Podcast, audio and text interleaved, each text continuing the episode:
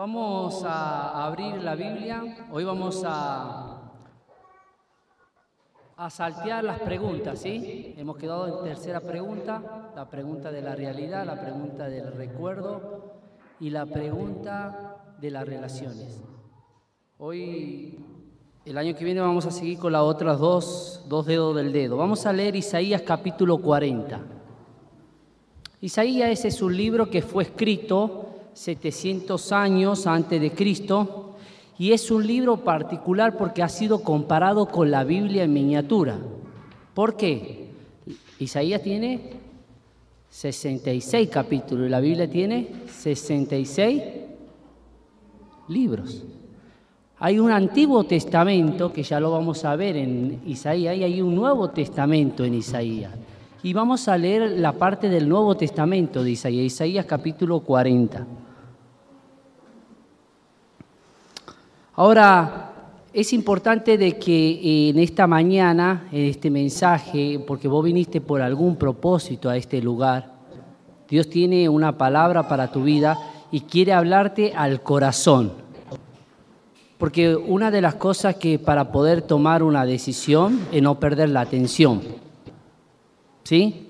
Que no podamos perder la atención. No mires al costado, sino que puedas saber de que acá está mi corazón, Dios, hablame al corazón. ¿Qué me querés decir? ¿Qué tenés para mí? ¿Por qué me trajiste a este lugar? Y esto es lo que hace Isaías. Fíjese en, el versículo 2. Hablad al corazón. Esto es lo que tengo que hacer yo, como Isaías. Hoy tratar de hablar, que Dios pueda hablar al corazón de Patricio, de su iglesia. ¿Y por qué es importante esta palabra tan especial que Dios quiere derramar sobre su pueblo este finalización y este comienzo de nuestro nuevo año? En medio, si ustedes van en capítulo 40 para atrás, en medio de un pesimismo, porque si ven los capítulos primeros de Isaías, en medio de una incertidumbre política y económica que vivía en un cautiverio Israel, en medio de una crisis, Dios levanta una palabra de esperanza. Dios levanta una palabra de motivación. Y la hace acá en este Nuevo Testamento, en esta parte, en el capítulo 40. Y dice, y la va a levantar diciendo, quiero que antes que termine el año y cuando comience el año que viene, te quedes con cuatro voces. ¿Sí? A veces escuchamos voces. ¿Sí? La voz de la conciencia, la voz de mi mamá, la voz de mi papá, la voz de mi hijo. Me escuchó que alguien dijo mi nombre y nadie dijo tu nombre, ¿no te pasó? Alguien gritó allá afuera, Matías. Me di vuelta y no había nadie, ¿o no, Mati? ¿Te pasó? A todo bueno. Dios quiere dejarte cuatro voces que queden ahí y que cuando escuches esa voz diga, me está llamando a mí o algo quiere decirme a mí. Vamos a ver la primera voz. Vamos a nombrarla, la la voz, y vamos, yo me voy a quedar con la cuarta voz. Voy a desarrollarlo un poquito porque es largo, pero voy a decir algo de cada voz de Dios. Vamos a empezar por el versículo 3. Eh, el versículo dice, el versículo 2. Hablarle al corazón de Jerusalén y decirle qué. Decirle a a voces. La primera voz, la voz del perdón. La tercera voz, versículo 3, voz que clama en el desierto, preparad el camino a Jehová, la voz de su presencia. Versículo 9, Sube, súbete sobre un monte alto, anunciadora de Sión, levanta mente fuertemente la voz anunciadora de Jerusalén, levanta, no tema, y di a la ciudad, ved aquí a vuestro Dios, la voz de su presencia, la voz de su perdón, la voz de su palabra, la voz de su presencia. Y el versículo termina diciendo, el versículo 12, ¿quién midió las aguas como el hueco de su mano? La voz de su poder. Las cuatro voces que Isaías le va a decir a este pueblo para motivarlo, para levantar una voz en una situación que vivía el pueblo y llenarlo de esperanza. Y primera voz dice, vamos a ver, hablad al corazón, versículo 2, para reorientarnos. Y dice, hablad al corazón de Jerusalén y decirle a, a voces que su tiempo es ya cumplido. Repetimos todo, que su pecado que su pecado es perdonado, sí. ¿Y qué más? Que doble, doble ha recibido de la mano de Jehová por todo su pecado. Decirle eso, porque Dios sabe que no puede motivar a ninguna persona que está hoy en el auditorio si no experimenta el perdón de Dios. No puede levantar ninguna esperanza Dios en su pueblo si no levanta el perdón primero. Para poder levantar la esperanza en cualquier relación, en cualquier situación, en cualquier congregación, en cualquier persona que nos visita por primera vez, tiene que levantar primero el perdón. Y decirle a esta gente que está escuchando, Rubén, que su, que dice, que su pecado es perdonado. Lo primero que te quiero decir, Cristo Jesús vino al mundo para salvar a mí y a vos.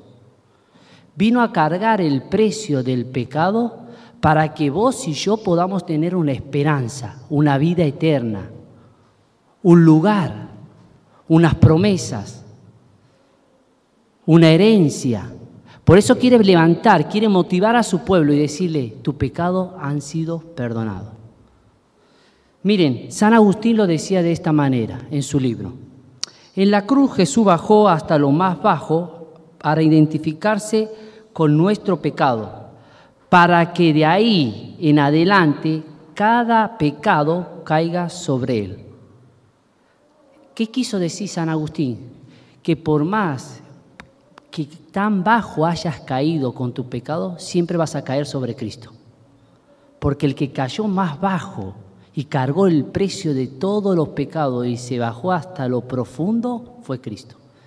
Que no hay pecado que te haga caer tan bajo. Y si te hace caer tan bajo, caes sobre los brazos de Cristo. Porque Él murió por vos. Entonces, la primera voz que quiero que escuches en esta mañana es la voz de su perdón. Dios te ha perdonado. Que en esta mañana puedas saber que Cristo llevó todas tus enfermedades, todos tus pecados. ¿Para qué? Para experimentar la libertad. ¿Para experimentar qué? La vida eterna. Para que esa carga, ese pasado, eso que tanto me hace pensar, quedó en la cruz. Y en Cristo soy libre. En su amor, dice el apóstol Pablo, estoy firme, porque sé que ni la muerte, ni la vida, ni lo profundo, ni lo alto, ni ángeles, ni ninguna otra cosa creada me puede separar de qué. Por lo cual estoy seguro que soy más que por medio de quién, de aquel que me amó primero. Que sepas que Dios te amó, te quiere motivar y decirte que te ha perdonado los pecados. Por eso si en esta mañana nos visitas, sabes que Dios te quiere perdonar. Y no importa dónde estés parado o dónde hayas caído. Si has caído, has caído sobre los brazos de Cristo. Y te quiere levantar, te quiere perdonar, te quiere redimir. Segunda voz. No me quiero quedar en esta voz. Dice el verso 3 y el verso 4. Acaba de hablar de un profeta que se llama Juan el Bautista. Es medio largo para explicar y dice el versículo 3, vos que clama en el desierto, él tenía que preparar el camino para la presencia de Dios, para la presencia del Cordero de Dios, porque él dice aquí el Cordero de Dios que quita el pecado del mundo. Preparad el camino a Jehová, enderezar calzada de la soledad a nuestro Dios. Todo valle se alzado y bájese todo monte y collado, y lo torcido se enderece y lo áspero se allane y se manifestará la gloria de Jehová, y toda carne juntamente la verá, porque la boca de Jehová ha hablado. Bueno, Dios quiere levantar esa esperanza, quiere levantar esa familia, quiere levantar esa relación, quiere levantar la congregación, quiere levantar tu vida diciendo que vas acompañada con la voz de su presencia, que no estás solo. Yo estaré con vosotros todos los días, ¿hasta cuándo? ¿Hasta que se me acabe la plata? ¿Hasta que pierda el trabajo? No, hasta que me agarre COVID. ¿Hasta cuándo? Hasta el fin del mundo. Su presencia no me va a dejar. Moisés estaba en ese, en ese monte y le dice, yo le voy a dar una nación. Y Moisés le dice, mira, danos la nación, danos la tierra prometida, pero queremos algo, que tu presencia vaya con nosotros. Si tu presencia no va con nosotros, si no camina el día a día con nosotros, preferimos que no nos entregue la tierra prometida. Saber que su presencia está en este lugar, pero que también te acompaña todos los días de tu vida. ¿En dónde? ¿Dónde trabajas, Esteban? En la escuela, ahí está, con él, en la casa. Que Dios está ahí. No ahora, en Navidad, en Año Nuevo, en julio, en enero, cuando el sueldo no alcance, cuando esté enfermo, su presencia va conmigo. ¿Y qué hace? ¿Qué le dijo a Moisés? Mi presencia irá contigo y te daré, te daré descanso. Y te daré descanso. Qué bueno es saber, porque ¿sabes cuál es el problema? ¿Qué piensan ustedes de cuál es el problema? ¿Por qué Dios quiere levantar a su pueblo y primero decirle, te quiero perdonar? Porque sabemos que la culpa nos consume y nos entristece y nos paraliza y nos llena de prejuicio. Entonces levanta la voz del perdón porque no puede levantar ninguna esperanza si no levanta el perdón. Ahora quiere levantar su presencia. ¿Por qué? Porque el segundo problema que consultan las pacientes en un consultorio de psicología, psiquiatría, en cualquier médico, y más en los tiempos de COVID, ¿sabe qué vivía el paciente? Los encerrabas en una pieza, lo aislabas, estaba con un barbijo y vos entrabas todo camuflado, podía entrar yo, otro médico, y el paciente hasta me tenía miedo. Y su familia por teléfono y a veces le dejábamos usar el teléfono, depende si no se agitaba y le faltaba el aire. ¿Qué sentía ese paciente? ¿Qué cree que le batallaba más? ¿El COVID, la falta del aire o la soledad? Y a la familia que estaba del otro lado, ¿qué la terminaba destrozando? ¿El COVID, la enfermedad o la soledad? Entonces Dios sabe eso que el problema hoy del ser humano es la soledad. Puede estar rodeado de gente, pero se siente solo. Entonces Dios le dice, mi presencia está contigo. ¿Por qué continuamente esa palabra se repite en el libro de Josué? Mi presencia va con vos, no temas. Vamos para adelante. Todo lo que vas a pisotear, todo lo que vas a andar, yo voy a ir con vos. Esfuérzate y sé valiente. Así como estuve con Moisés, así estaré con vos. Porque tenía un problema Josué. Algún día lo vamos a analizar, la soledad. Tiene un problema el hombre. El hombre que no tiene a Dios. Incluso a veces tenemos a Cristo y nos sentimos solos. Entonces Dios quiere levantar una voz para levantar la esperanza. Quiere decirte, tu pecado han sido perdonados. Pero también quiere decirte, no te sientas solo. ¿Te sentís solo? Hoy Dios te quiere decir, no estás solo, yo voy con vos. Y nada te puede separar de mi amor, ya hemos visto eso. Y yo voy con vos y voy como un gigante, un poderoso gigante, dice la Biblia, al frente tuyo. ¿Cómo vamos a enfrentar el año que viene? ¿Cómo vamos a, vamos a ir con el Señor, tomado de su mano? Porque Él ha prometido. Porque fiel es el que, el cual también hará. Vamos a la tercera voz. No me quiero quedar, me voy a quedar en la última. Eh,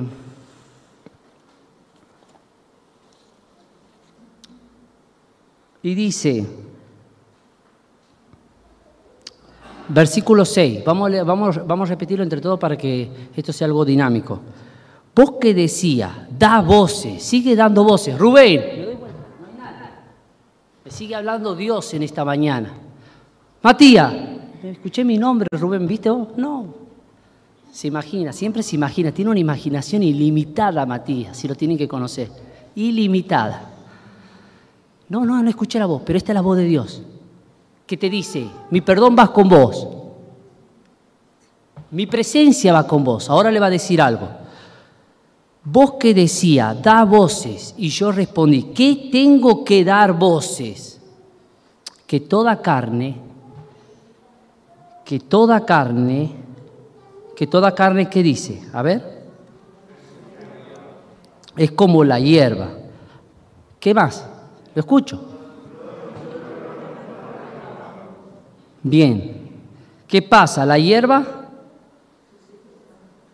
la hierba se seca y la flor se marchita, porque el viento de Jehová sopló sobre ella. Ciertamente como la hierba, ¿quién es? Pero ¿qué pasa? Séquese la hierba y marchítase la flor. ¿Pero qué? Repetimos todo junto, mala palabra. ¿Cómo cruzamos este 2022? ¿Cómo terminamos este 2022? Con la voz de su palabra empieza diciendo, ¿qué tengo que dar voces? Que todo hombre, que toda carne, que todo proyecto ideológico humano, yo tengo un hospital de trabajo donde un hospital muy politizado, es decir, te bajan mucha línea política sin un pensamiento científico. Todo proyecto ideológico, todo proyecto humano, toda experiencia humana, se acaba con la durabilidad de esa persona, está diciendo Isaías. La hierba se seca, la flor se marchita y sé que sé la flor. Ese proyecto se va a acabar, esa ideología se va a acabar. Esto va a terminar, pero hay algo que no. Cielos y tierra pasarán, pero ¿qué? Mi palabra. El Lewis, uno de los más lúcidos, dijo, hablando en, este, ese siglo, dijo, el hombre está firmemente parado en el aire. Cuando habló de la verdad, ¿qué era la verdad? Asfalegia. La palabra verdad viene de la palabra asfalto. Usted cuando ve un asfalto y va con su auto, camina sobre un camino seguro. La sociedad está firmemente parada en el aire. Pero acá Dios le quiere dar una voz de esperanza en medio de todo lo que vos decís, bueno, pasó de todo, me pasó de esto, pasó esto en el mundo pero hay algo en lo cual no va a pasar, en lo cual vos podés confiar, en lo cual vos te podés afirmar, en lo cual vos podés edificar. ¿Y qué es? ¿Qué es? La palabra de Dios.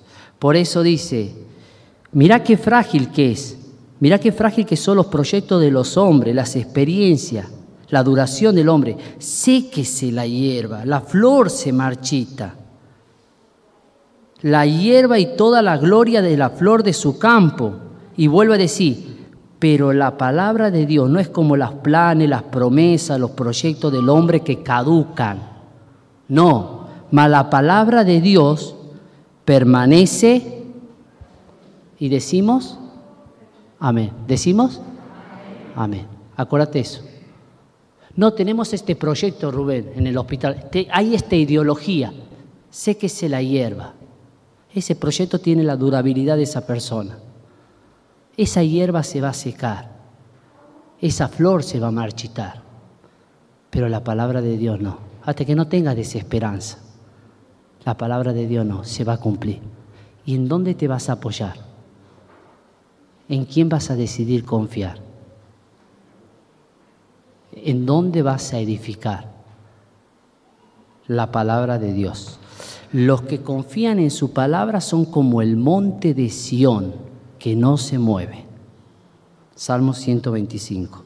Bueno, terminamos. Versículo 9, vamos a empezar a leer. Y dice así, súbete al monte alto, va a dar otra voz. Entonces hemos visto la voz de su, perdón, no puedo levantar la esperanza si no le saco la culpa. Saco la culpa con el perdón.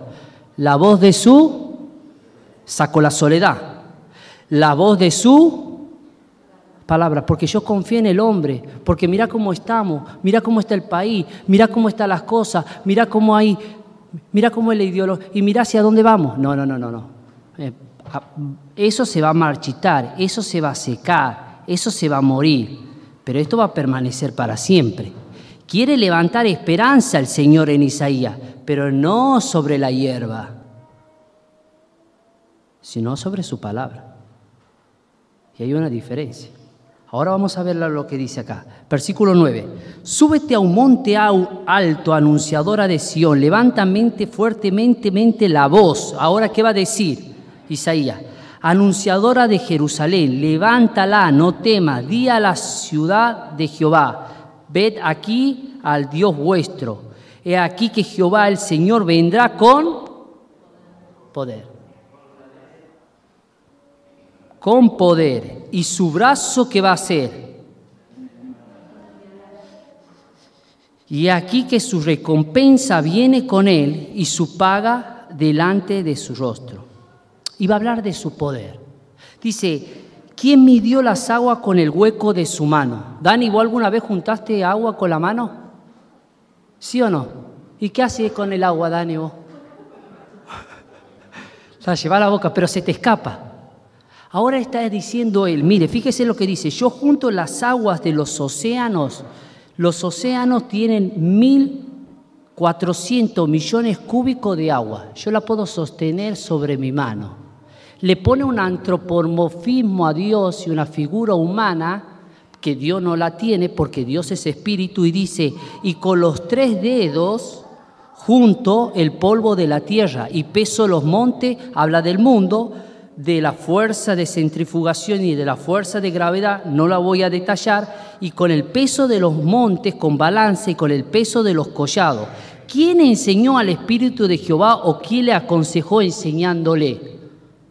Es decir, la tarea más insignificante que yo puedo hacer, no la puedo realizar, no puedo dejar agua sobre las manos porque se me escapa. Dios dice, mira mi mano, yo puedo juntar las aguas de los océanos Mira mi poder. Ahora, ¿cuán grande es Dios? ¿Quién me puede decir? Si 1.400 millones cúbicos de agua de océano, Él puede juntar con el hueco de su mano. Ahora, en esa mano no podemos, si Él lo puede juntar, ¿No podemos dejar nuestros problemas y nuestras preocupaciones? Está hablando de su poder. Está hablando de la tierra. Es aquí, verso 15, que las naciones le son como gota de agua que cae al cubo y como a menudo polvo en la balanza le son estimado. Es aquí que él hace desaparecer las islas como polvo. Verso 17, como nada son todas las naciones delante de él y en comparación serán estimadas en medio de nada nada y que lo, y que, lo que no es. Está hablando de la, del poderío que Dios tiene. Imagínense que, ¿dónde está el versículo que lo leyó Cristóbal Colón? Eh, él está sentado sobre el círculo de la tierra. A ver si me ayudan a buscarlo.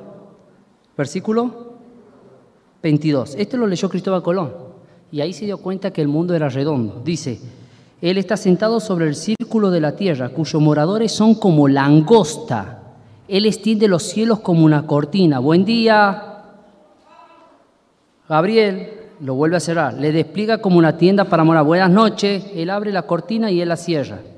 La marea de la luna hace que haya la concentración necesaria de oxígeno y de nitrógeno. Podemos dar miles de explicaciones, pero se hace largo, de cómo Dios mantiene en equilibrio el planeta y del poder de Dios.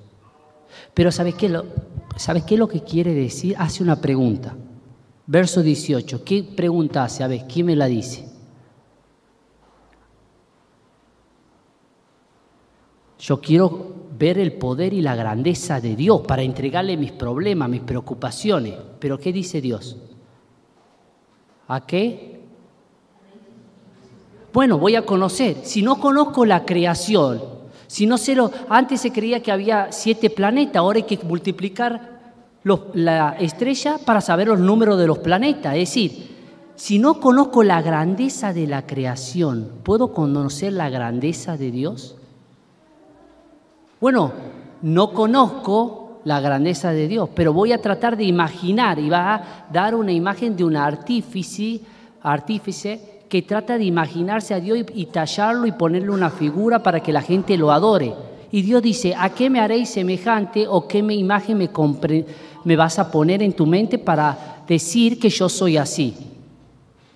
Si la creación no te revela quién soy, solamente muestra mi poder, porque los cielos cuentan que la gloria de Dios, pero no te dice quién es Dios, no te da la imagen de quién es Dios. Ahora dice, ¿qué imagen me vas a poner? Entonces, por la creación no puedo ponerle una figura a Dios y comprender el poder de Dios y la grandeza de Dios. Bueno, vamos a hacerlo a través de la imaginación. ¿Cuántos están sentados acá y están diciendo, ay, a ver que voy a cocinar? Está en el mensaje, a ver que... La imaginación es algo que el hombre tiene que, según los neurólogos, es ilimitada, a no ser que se tope con Dios. Ahí la imaginación del hombre se limita porque no sabe cómo es Dios. Vos podés pensar ahora con tu imaginación que estás casada con una duquesa en Roma, en Holanda, que te viajaste a tal país. Podés imaginarte, soñar y un montón de cosas, porque la imaginación es algo ilimitada, a no ser que se encuentre con Dios. Entonces no puedo conocer a Dios y su poder, ni la creación, ni la imaginación. Bueno, vamos a ver a través Verso 25, ¿qué dice? Vuelvo a hacer la pregunta.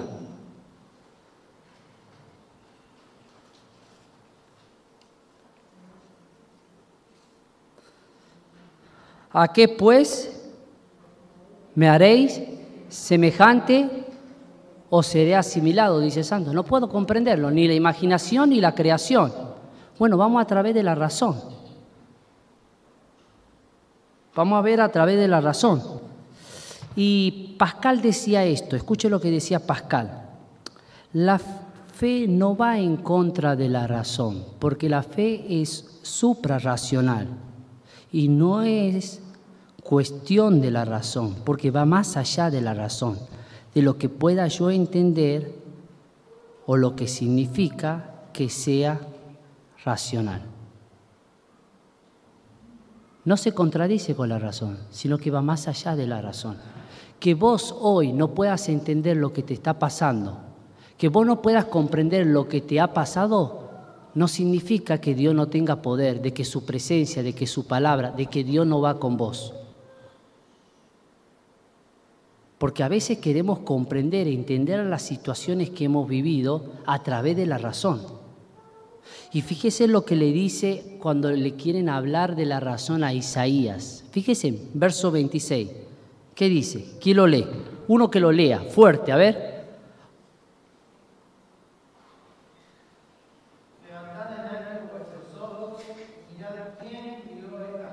Sí, sí.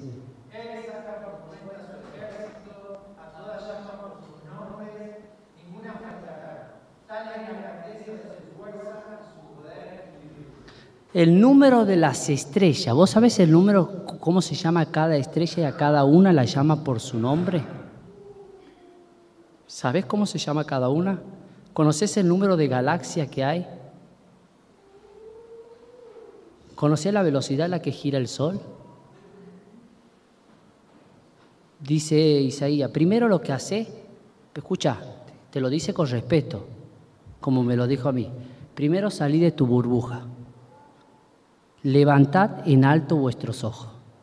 Aristóteles decía lo siguiente, el hombre es el único del reino animal que en su posición natural puede mirar al cielo. Ninguno del reino animal puede mirar al cielo. Estar en cuatro patas y mirar hacia la tierra.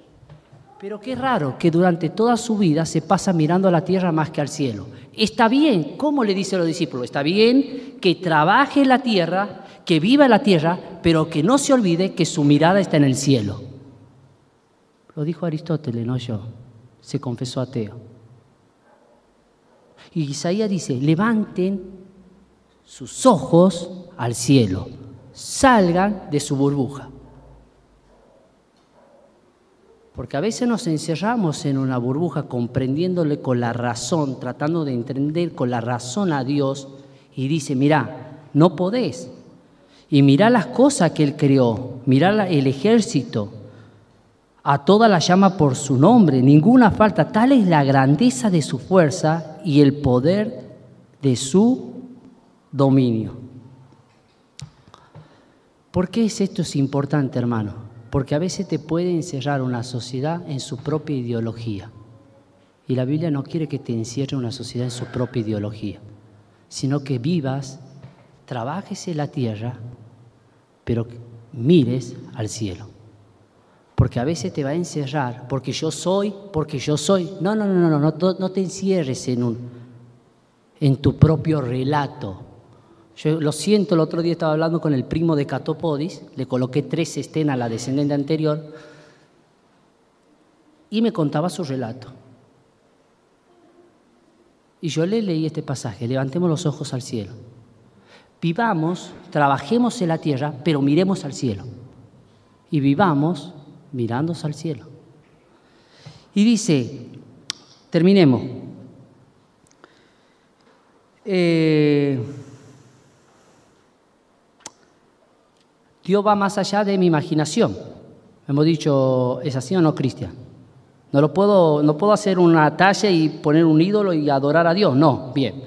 Dios va más allá de lo creado, pero lo creado me puede contar de Dios, del poder, pero no quién es Dios. Bien, a ver, vamos a seguir. Dios va más allá de mi razón. Muy bien, mucho más, más allá de mi razón, de mi ideología, va mucho más allá de lo que yo pueda creerme. Pero ahora va a seguir con la cuarta y dice, Dios va más allá y dice, verso 27, ¿por qué decís, oh Jacob, y hablas tú? Y dice, Dios no tiene en cuenta mi problema, mi derecho, mi camino está escondido de Dios y de mi Dios pasó el juicio. ¿No has sabido, no has oído que el Dios es un Dios eterno, el cual creó los confines de la tierra que no desfallece, no se fatiga con cansancio, y lo repiten todo, y su entendimiento, Dios va más allá de tu preocupación. ¿Qué es lo que te preocupa en esta mañana? Él estaba preocupado porque Dios no lo miraba. Porque como que Dios bendecía a las otras familias, pero a mi familia este año no la bendijo. Como que Dios pasa por eh, mi derecho desapercibido, como que Dios no me tiene en cuenta. Y dice Dios, pero escuchamos un ratito, Dios va más allá de todo eso, de tu razón, de tu preocupación, y empieza a describirlo a Dios. No desfallece, no se fatiga con cansancio. Y su entendimiento no hay quien lo alcance. Repetimos todo y lo leemos todo junto del 29 al 31 y terminamos. ¿Qué dice?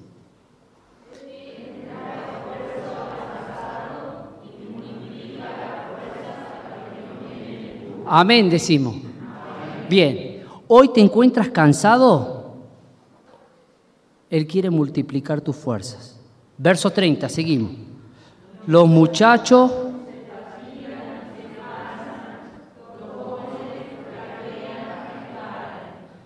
Pero los que esperan o confían en Jehová levantarán alas como las águilas.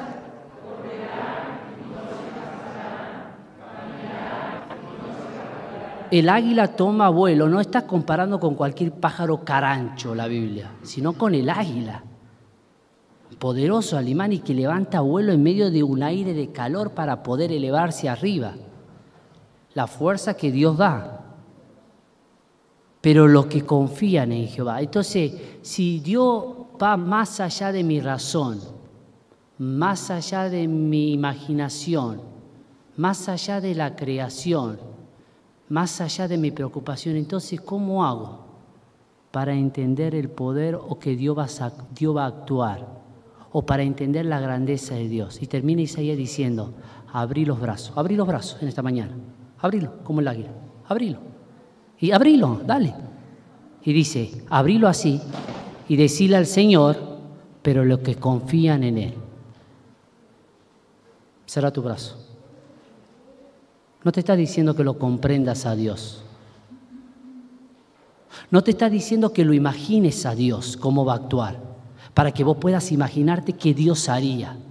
No te está diciendo que lo, a ver cómo sería Dios en esta preocupación. No, no. Te está diciendo los que confían. Abrí los brazos como el águila. El águila abre los brazos para empezar a volar. Y lo que hace es confiar. Pero los que confían en Jehová tendrán nuevas fuerzas. ¿Confías en Jehová? ¿Confías en Dios? ¿Confías que su presencia está todos los días con vos? ¿Que no te va a dejar? ¿Confías en las promesas de su palabra? ¿Confías en su perdón o, la culpa te persigue? Pero sobre todo, confías en que Dios va a hacer algo en esta iglesia, va a hacer algo en tu vida, va a hacer algo en tu familia. ¿Confías en su poder? Pero los que confían en Jehová, abren las alas serán como las águilas. Por eso salí de la preocupación, salí de tu burbuja, salí de tu ideología, salí de tu ansiedad. Levanta los ojos al cielo, como dijo Aristóteles, y mira ese poder de Dios. Que lo ves reflejado acá, lo ves reflejando a Cristo resucitando de entre los muertos. Ahora, Jesús le dejó esa promesa a los discípulos, cosa mayor de la que yo hice, ustedes la harán. Por eso vamos a orar, cierra tus ojos.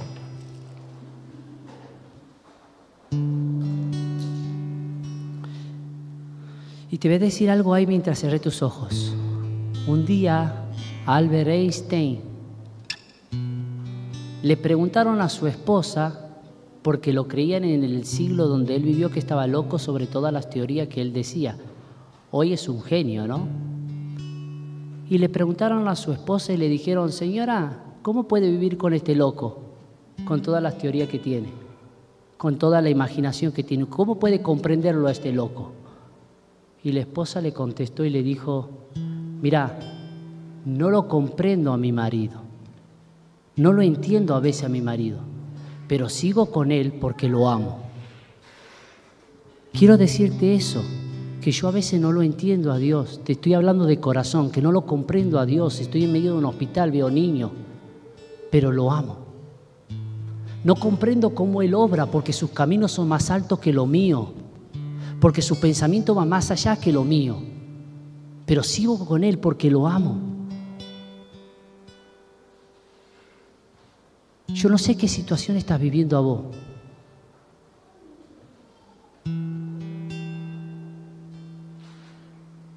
Pero podés abrir tus brazos y decirle, Señor, los que confían, tú prometiste no comprender, no entender, no imaginar. No puedo comprender tu grandeza y cómo sostenés el mundo y cómo sostener mi vida y lo que vas a hacer en esta iglesia y en mi vida.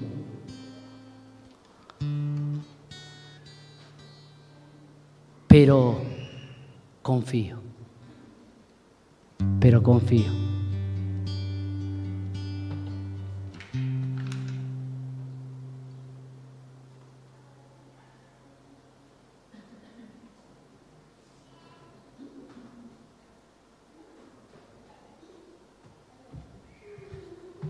Oramos, Señor, te agradecemos en esta mañana porque tú levantas la esperanza, pero la quieres levantar bien en el pueblo. No sobre ideología, no sobre hierba que se seca y se muere, sino tu esperanza, tu fe que quieres sembrar en tu pueblo está basada en tu perdón, está basada en la voz de tu palabra, está basada en la voz de tu presencia que va todos los días con nosotros metiéndonos aunque sea en el laberinto o como me pasaba a mí en la terapia más oscura, alrededor de 10 pacientes, pero ahí estaba tu presencia conmigo. Señor, no podemos comprender tu poder, pero estamos seguros de que, que, aquel que comenzó la buena obra la perfeccionará. Y se levantó esta iglesia, se levantaron hermanos, vinieron gente nueva están siendo discipulada gente nueva. Tú has comenzado una obra en ello y tu palabra dice, la perfeccionará hasta el fin. Por eso confiamos, Señor, que de esta gente que está siendo discipulada, de esta gente que se está acercando, que tú estás haciendo una obra en ellos. Porque tú vas más allá de lo que nosotros podamos planificar, de lo que nosotros podamos idear. Por eso en esta mañana queremos confiar. Porque la fe trae la esperanza. Porque el tamaño de lo que espero es el tamaño de mi fe, de lo que confío. Tú levantas la esperanza, Señor, en esta mañana. Y nosotros confiamos en ti, confiamos en tu poder. Confiamos en ese poder que levantó a Cristo de los muertos y que puede levantar nuestras vidas, nuestra familia, esta sociedad. Dejamos las cosas en tu mano y te agradecemos en el nombre del Señor Jesús. Amén.